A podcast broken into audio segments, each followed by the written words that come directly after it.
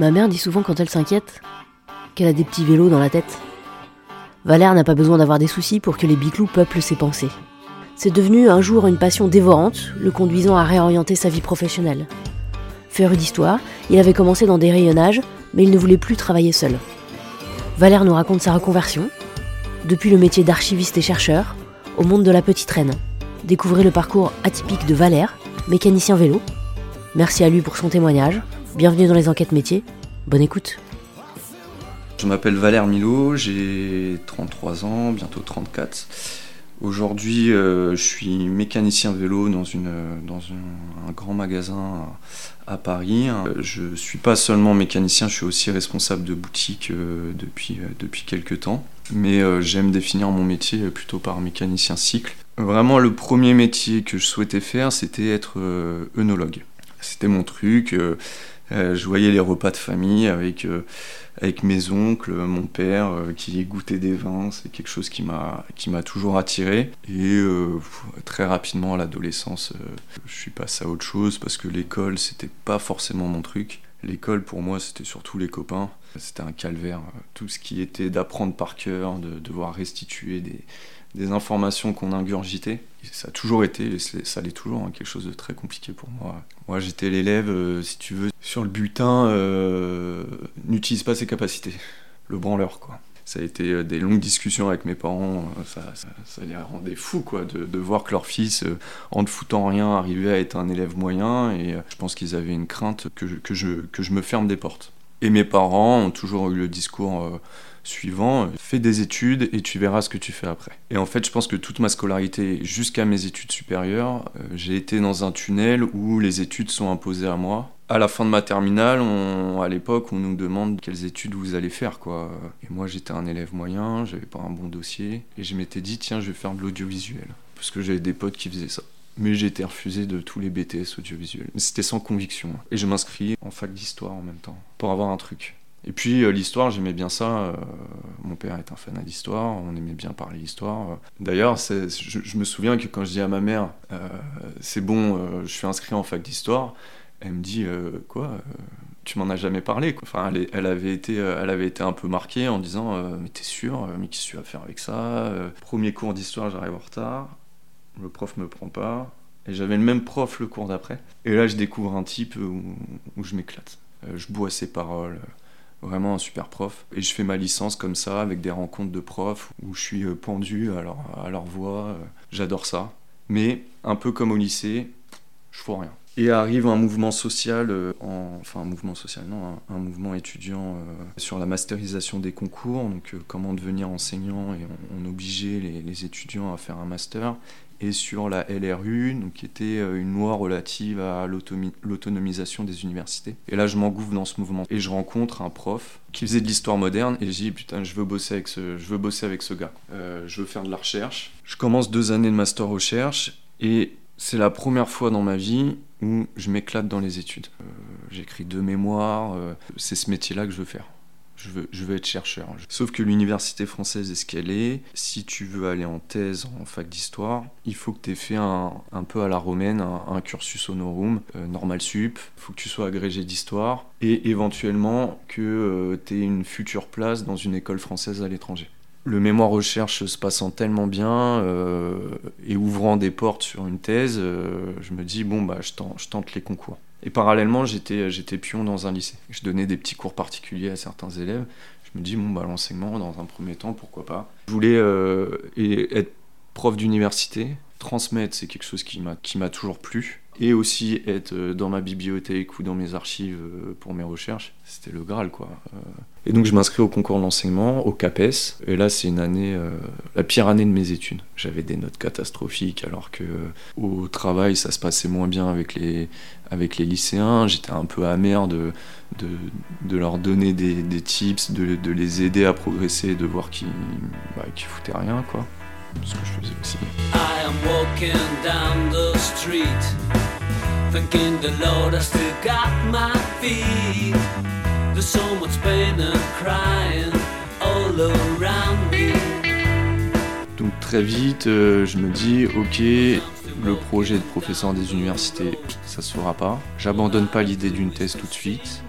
j'ai toujours pas abandonné d'ailleurs. Et je me dis, bah, je vais faire archiviste. Ça me permettait déjà de travailler sur des archives et ça me permettait aussi de travailler avec un public. Le premier enjeu de l'archiviste, c'est de mettre à la disposition des, usagers les documents. Il y avait un espèce de truc de transmission, il y avait de la valorisation culturelle. Et donc je fais un master pro euh, toujours à Créteil. J'ai fait toutes mes études supérieures à Créteil. Il y avait euh, six mois de cours et six mois de stage. Et là, je rencontre ma maître de stage, euh, une personne extraordinaire en fait, j'avais retrouvé chez elle l'exigence que j'avais eue euh, quand j'étais en recherche avec, euh, avec mon directeur de recherche. Et là, je m'éclate. On, fait des trucs de dingue. On va collecter les archives de l'hôpital pénitentiaire de Fresnes. Il y a les détenus qui sont dans la on entend les détenus marcher sur la promenade au-dessus et nous on est dans les caves euh, en train de collecter des archives parfois à moitié moisies avec la chef de service qui nous dit attention il y a des rats gros comme des chats on va on récupérer des dossiers d'enfants placés à Vitry et je me dis ok trop cool trop cool ce métier c'est super. Je décroche un CDD de trois mois au PAGEP alors le PAGEP, c'est le, pôle des archives de la jeunesse et de l'éducation populaire. Et là déjà, je me dis, lui, il me gérait un peu à distance. Je dis, hmm, je suis un peu tout seul dans mon, je suis un peu tout seul dans mon truc. Euh, j'avais 100 euh, mètres linéaires d'archives. J'ouvre une boîte, je regarde ce qu'il y a dedans, et j'ai inscrit sur un fichier informatique euh, ce qu'il y a dans la boîte. 100 mètres linéaires, ça représente 1000 boîtes d'archives. Je savais que c'était un premier poste. c'est des tâches qu'on donne à, des CDD ou à des archives débutants. C'était une tâche ingrate, hein, euh, mais c'est le job, quoi. Comme on disait dans le métier, c'était pas très sexy, quoi. Voilà, c'était. Je finis CDD et je décroche un poste, euh, un autre CDD où euh, je, fais un remplacement de congé mat dans une mairie. Et là, la catastrophe, c'était à l'autre bout de Paris. Donc je démissionne. Je démissionne parce que le gars pour qui j'ai bossé six mois avant, Gaëtan, au PAGEP, il quitte son poste et il me dit Valère, c'est toi, il faut que ce soit toi. On cherche quelqu'un qui puisse gérer un partenariat. Et le but de ce pôle, c'était d'aller récupérer les archives euh, donc, euh, au sein des associations et ensuite de les valoriser. Et donc en fait c'était un rôle euh, quasi politique, donc je me lance là-dedans. Je fais ça pendant, pendant trois ans. Mais je m'ennuie, je suis tout seul. En fait j'avais pas lieu de m'ennuyer, mais le fait d'être tout seul, je procrastine. Certaines archives m'intéressent, d'autres absolument pas. Donc je suis face à ces archives-là, et je suis face aussi à être la dernière roue du carrosse, où en fait le PAGEP, euh, Donc quand il faut organiser une journée d'études, quand il faut valoriser un fonds d'archives, quand il faut euh, faire le métier d'archiviste, t'es pas la priorité. Tu dois ramer, tu dois te battre pour essayer de, ramener tes partenaires euh, dans, dans, le projet PAGEP. En tout cas, j'étais pas heureux. Et je fais un petit retour en arrière. Euh, parce que sinon on ne peut pas comprendre. Euh, parce qu'il faut que je raconte ma, rencontre avec le vélo.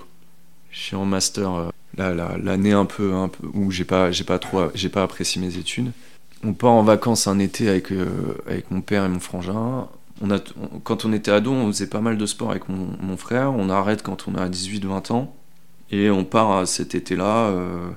et mon frère, il dit Moi, il faut que je me remette au sport. Il me dit, viens cet été, là, on, s'y remet. Bah, J'étais pas forcément euh, super, super bien dans, ma peau. Et je dis, ok. Il me dit, moi, je vais me mettre à la course à pied. Et je dis, oh, la course à pied, hein, c'est mort. On va faire deux, trois courses à pied ensemble, mais, euh, mais ça va s'arrêter là. Et on passe chez mes grands-parents. Et là, dans le garage, est, euh, accroché le vélo de mon père. Je dis, bah, tiens, pourquoi pas, j'y pas, ça t'embête, euh, je te pique ton vélo quand t'avais 16 balais. Euh. Il me dit, ouais, mais va fort, tu, tu le retapes. Je dis, ouais, ouais, t'inquiète, euh, je prends le vélo, et c'est comme ça que je découvre la mécanique. Et là, je sais pas, je sais pas ce qui se passe, il y a un espèce de, de coup de foudre avec la mécanique, et je me retrouve à bosser mais des heures sur ce vélo, et à en pas bouffer et tout, quoi dans, la cave de l'immeuble où euh, il y a la minuterie qui s'éteint toutes les 5 minutes.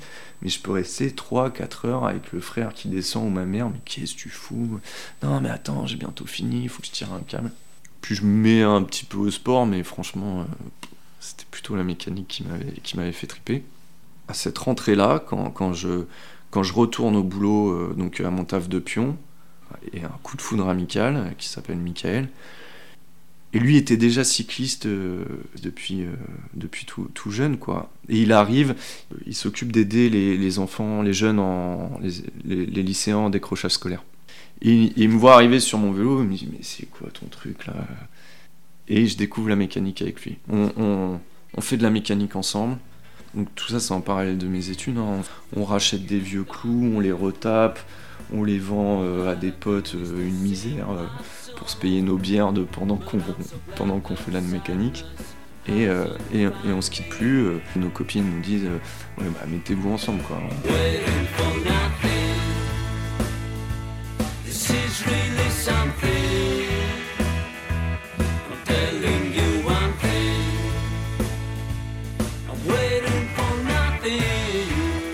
Reviens au Pagep, quand ça commence vraiment à me peser euh, la situation du Pagep, lui, un an avant, il a passé le cap de faire une reconversion professionnelle et de passer euh, ce, ce, diplôme de mécanicien. Et je me dis, mais pourquoi pas moi, quoi? Et je me dis, mais j'ai 27 balais, je suis peut-être à un tournant de ma vie, pourquoi pas tenter l'expérience? Je m'entends très bien avec ma responsable. Et je me dis, mais tiens, je suis dans le privé, est-ce que je peux pas négocier une rupture conventionnelle? Passe mon diplôme, je vois pendant un an ou deux si ça me plaît. Et puis, euh, si ça me plaît pas, bah, j'ai rien perdu. J'ai 27 ans, j'ai pas de gosse, j'ai pas de crédit sur les bras. Tentons l'aventure.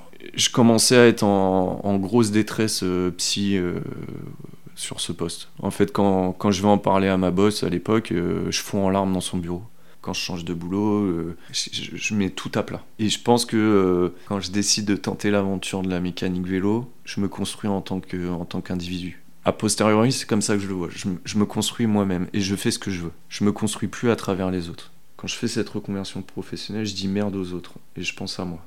Et là, donc, je l'annonce à tout le monde et tout le monde me soutient. Ma mère me dit fonce. Mon père, quand même, me dit oh, mais tu vas être sous-payé. Euh, est-ce qu'il y a un avenir dans le vélo?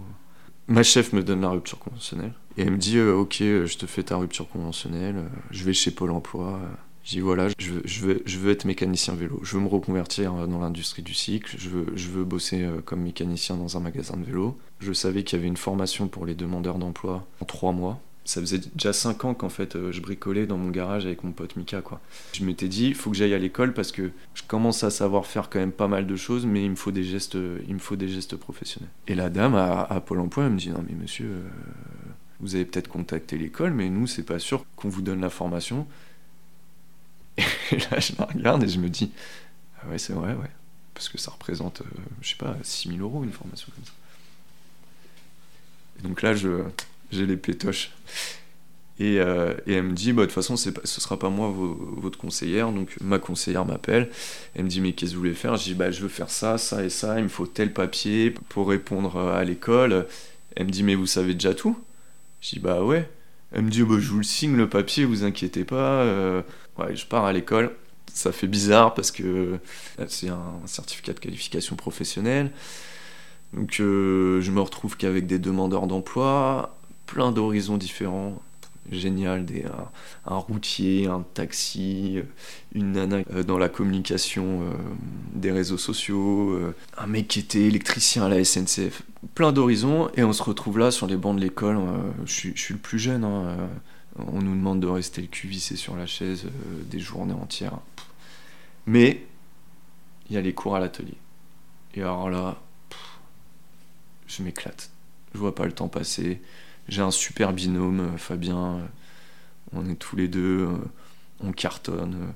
Les profs nous donnent des trucs en plus à faire. Arrive le jury d'examen. En gros, t'avais un représentant des syndicats de la branche, un, représentant des formateurs et un représentant des patrons.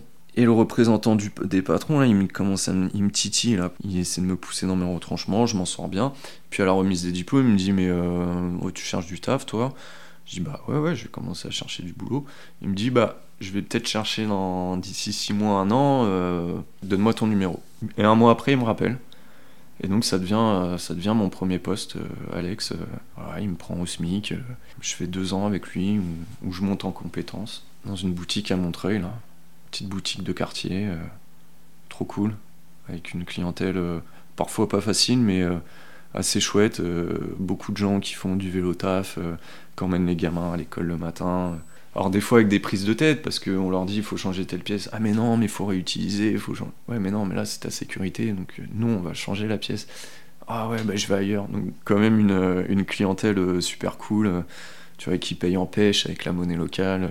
Et ça se passe tellement bien que mon patron, il me dit, bah viens, on s'associe. je lui dis ouais.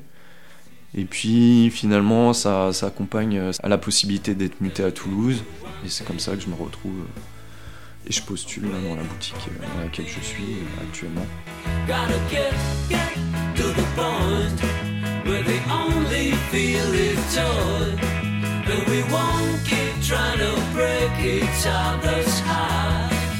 Un des formateurs que j'avais eu à l'école me disait T'es bon, tu seras un bon mécanicien dans 4-5 ans. Et en fait, je suis assez d'accord avec lui.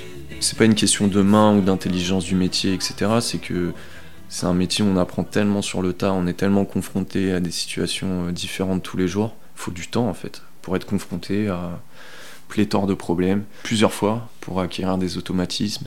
Et euh, ma copine de l'époque me dit mais tiens, il cherche dans telle, dans telle boutique. je postule, les gars me prennent. Une semaine après Covid, je pète un plomb à la maison. J'ai peur de perdre mon poste. Moi j'étais encore en période d'essai, la boutique elle tournait pas, ils me gardent. Et puis là, là, le vélo ça explose ça fait trois ans qu'on travaille euh, énormément quoi. Mais c'est cool. Je rentre là-dedans, euh, je, suis, euh, je suis juste mécano. Au fil des mois, ça se passe très très mal avec, avec mon responsable. Professionnellement, entre, entre lui et mon autre collègue, et vient s'ajouter là-dessus un différent personnel entre lui et moi. À tel point que c'est soit lui, soit moi. Je me retrouve en arrêt, en arrêt de travail. J'appelle le big boss et je lui dis bon, voilà, euh, je t'explique, moi je vais pas pouvoir revenir, on a un différent trop important. Et, et, lui me dit, mais qu'est-ce qui se passe? Je lui explique, je rentre dans les détails. Et là, il me dit, bon, ça suffit, euh, je vends. Donc il arrête et il dit, par contre, je voudrais que tu prennes sa place le temps de la vente. Et moi, je lui dis, non, non, je suis à fleur de peau, les responsabilités, j'ai donné, euh, je veux pas le faire. Ouais, mais t'en as les capacités, machin. Et je me suis dit, ok, je lui en dois une. Alors que je lui dois rien du tout. Et je dis ok, je te fais ça le temps de la vente. La boîte est rachetée par mon actuel patron et qui au fur et à mesure du temps m'a enrhumé. Je dis ça avec affection, où je voulais pas de responsabilité. Petit à petit, c'est mais t'inquiète, ça c'est moi qui vais le faire. Et puis aujourd'hui, euh, je gère une équipe de trois personnes euh, et je gère la boutique en son absence parce que lui, il est basé plus. Dans le monde du cycle, en fait, même avec mon précédent patron à Montreuil, et, c'est là où mes études me servent toujours, c'est que le bagage que j'ai eu pendant mes études, puis mon premier métier, font qu'aujourd'hui des patrons dans le monde du cycle ne peuvent pas se permettre de me laisser juste à l'état de mécanicien. Ils ont besoin de mes compétences parce que c'est un milieu qui paye pas. Je reste mécanicien, c'est le deal. 70% de mon temps est alloué à la mécanique et le reste du temps à la gestion de la boîte, euh, de l'équipe, euh, gestion des clients, etc ma journée type, j'arrive le matin, euh, on a les clients, on a les, clients qui arrivent pour déposer leur vélo en réparation. Donc on fait le tour avec eux, on répond à leurs questions, à leurs attentes. Euh, je descends à l'atelier, je fais ma mécanique et tout au long de ma journée, je suis, interrompu euh, soit pour répondre à des questions de clients, soit pour aider les vendeurs, soit pour répondre à des questions administratives ou, à organiser le travail de, mes collègues. Mais une journée sans méca, c'est compliqué pour moi. Ça, ça me va pas. Les, journées où je suis euh, en clientèle, euh, pour moi, le temps euh, passe deux fois plus lentement. Et puis, on a un rapport au temps particulier dans ce métier, parce qu'on facture au temps. C'est quand même assez troublant de regarder la montre toute la journée, mais de ne pas voir la journée passer. Et c'est ça que j'adore. Je me pointe le matin, je suis content, et tu regardes ta montre à 18h, oh, il est déjà 18h, vite, faut que je range l'atelier pour que demain on recommence une journée, euh, une journée impeccable. Et l'autre truc que j'ai beaucoup apprécié dans ce métier, euh, que j'ai moins maintenant du fait des responsabilités, mais c'était le fait d'arriver le matin, ton client te donne son vélo, tu le répares, il le récupère, ta journée elle est finie. T'as plus à penser, t'as plus à penser au boulot. Tu sors, t'as qu'une envie, bah, soit de monter sur ton vélo, soit d'aller boire une bière avec les potes, et la journée elle est finie. T'as passé une bonne journée, ouais carrément.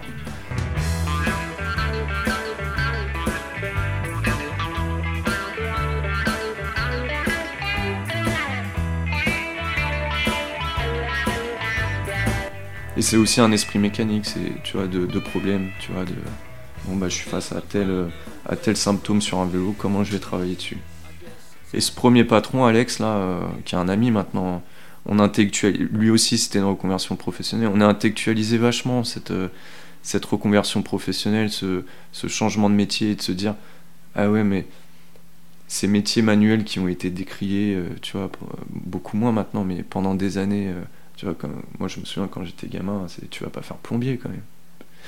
Bah si en fait, c'est trop cool, parce que tu as des problèmes, et en fait, tu sais résoudre ces problèmes-là. Et on intellectualisait vachement ça, et, en fait, je trouve ça génial. Et j'adore... Euh, et après, il y, a un y, un ego aussi. Hein. Quand tu as des clients qui viennent parce que c'est toi qui vas réparer le vélo, parce qu'on sait que toi, tu résous ces problèmes-là, moi j'adore. Parce que quand tu t'engages là-dedans, et que la... Alors, encore une fois, c'est plus trop le cas maintenant, mais je suis sûr qu'il y a certaines, euh, certaines franges de la population qui le pensent toujours, tu vois. T'es une petite main, euh, et je l'ai, hein, tu vois, je suis dans un quartier qui est très bourgeois, euh, on peut l'avoir ça. Mais moi, j'ai pas le temps, ça vous prend 5 minutes de faire ça.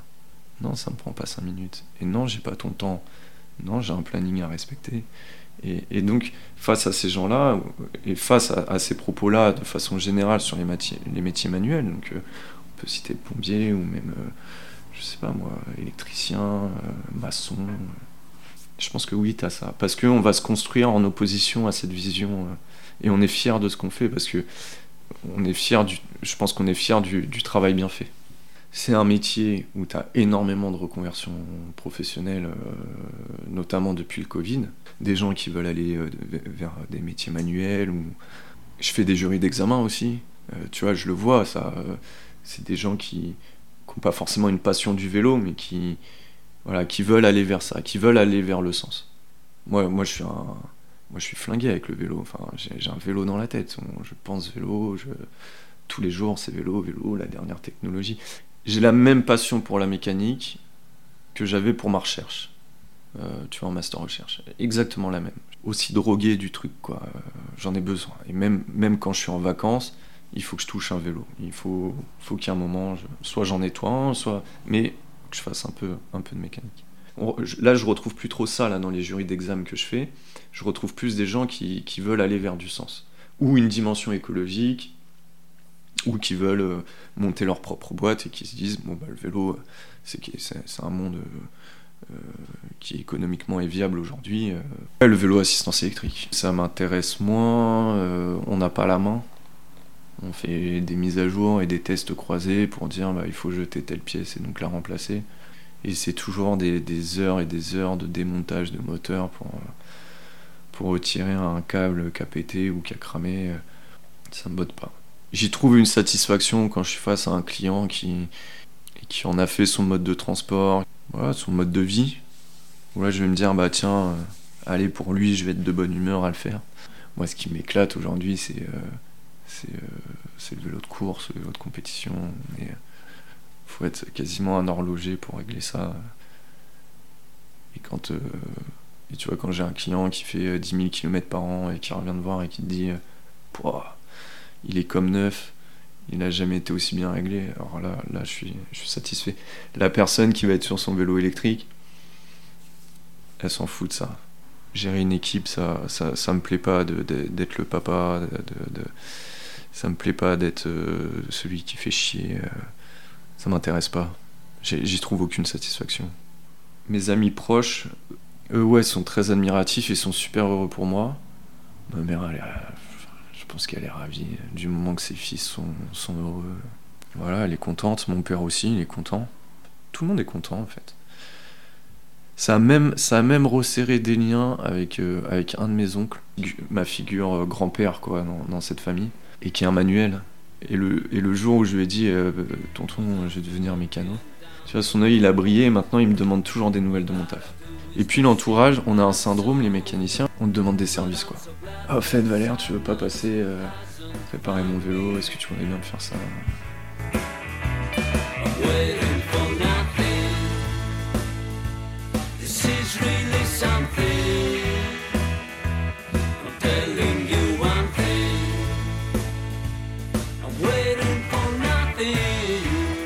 Quand j'étais au Pagel, pour un archiviste, j'étais déjà très bien payé.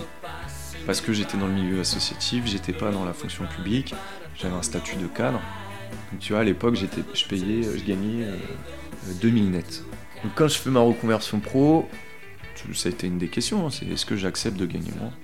Mon premier salaire, alors c'est un petit peu bâtard parce que je touchais encore des, sous de Pôle Emploi, je touchais 1500 euros euh, d'allocation chômage. Alex ayant une petite boutique, on, se dit bon bah il m'a payé, il me payait au SMIC. Je gagnais à l'époque c'était 1200 euh, euros, un peu moins même je crois, 1200 euros net par mois, et j'avais euh, Pôle Emploi qui complétait. Et l'idée, ce que j'avais dit à Alexandre, c'était on fait ça un an, mais moi, vivre avec ce, truc de, chômage, ça me plaisait pas, ça me, ça me convenait pas. Puis merde, je travaille. Euh, et donc quand je négocie mon salaire euh, dans la boîte dans laquelle je suis, je, me dis, bon, euh, je veux plus dépendre de Pôle Emploi. Et je dis à mon manager à l'époque, je veux gagner tant. Je lui demande 1600 net. Sauf que j'ai été très mauvais, c'est que chez Alex j'étais en 35 heures. Et là, je passais en 39 heures. Donc, quelque part, j'avais, j'avais un petit peu perdu. Euh, je renégocie mon salaire à 1009 au moment du rachat. Et là, j'ai négocié, je suis à 2000. Je suis à 2000 plus prime. Et euh, bah, des managers de magasins, tu peux gagner plus suivant les secteurs. Mais on a des petits avantages. C'est que, bon, déjà avec mon patron, on s'entend bien. Je l'ai pas sur le dos. Je suis très autonome. S'il m'emmerde, je peux lui dire.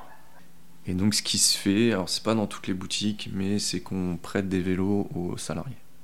Il y a quelques années, certains constructeurs, euh, certains fournisseurs pensaient que les boutiques de quartier, ou le magasin comme celui dans lequel je suis, allaient disparaître au profit euh, des GoSport, euh, Intersport, Decat.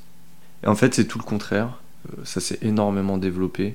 Je pense que c'est un métier qui va devenir de plus en plus spécialisé parce qu'on on est confronté à de plus en plus de technologies différentes. En tout cas, en région parisienne, le, vélo évolue tellement, euh, tellement plébiscité, ça va continuer à se développer, on va continuer à travailler, on va, on va continuer à se spécialiser. Et ce service de, mécanicien va être de plus en plus important pour l'économie euh, des boutiques. On est assez souvent démarché, euh, débauché. Là aujourd'hui j'ai envie de changer de boutique parce que je bosse, je bosse pour un monomarque. Là aujourd'hui j'ai envie de soit de revenir à un statut euh, de mécanicien et seulement mécanicien, soit d'être dans une structure plus importante et à la rigueur d'être chef d'atelier. Peut-être sûrement en dehors de la région parisienne. Et ce que j'aimerais faire, c'est même euh, peut-être être dans, un lieu qui ne propose que de la mécanique. Et d'oublier la vente de, la vente de vélo si je devais changer. J'ai fait un atelier d'initiation au vitraux. Ça m'a éclaté. Ouais, un métier comme ça, là, en plus, euh, ça me rapprocherait du patrimoine. Euh, ça, ça pourrait m'éclater, ouais. Ouais, un truc d'artisan comme ça. Tu vois, ça pourrait même être cordonnier, ça pourrait être. En tout cas, rester sur quelque chose de manuel et et dans le concret, quoi. Tu vois, aux gens qui écoutent, euh, sautez le pas, allez-y, foncez. Il y, a peu il n'y a pas d'enjeu vital, il y, a juste à être heureux derrière. En fait, on n'a pas le temps de se faire chier au taf.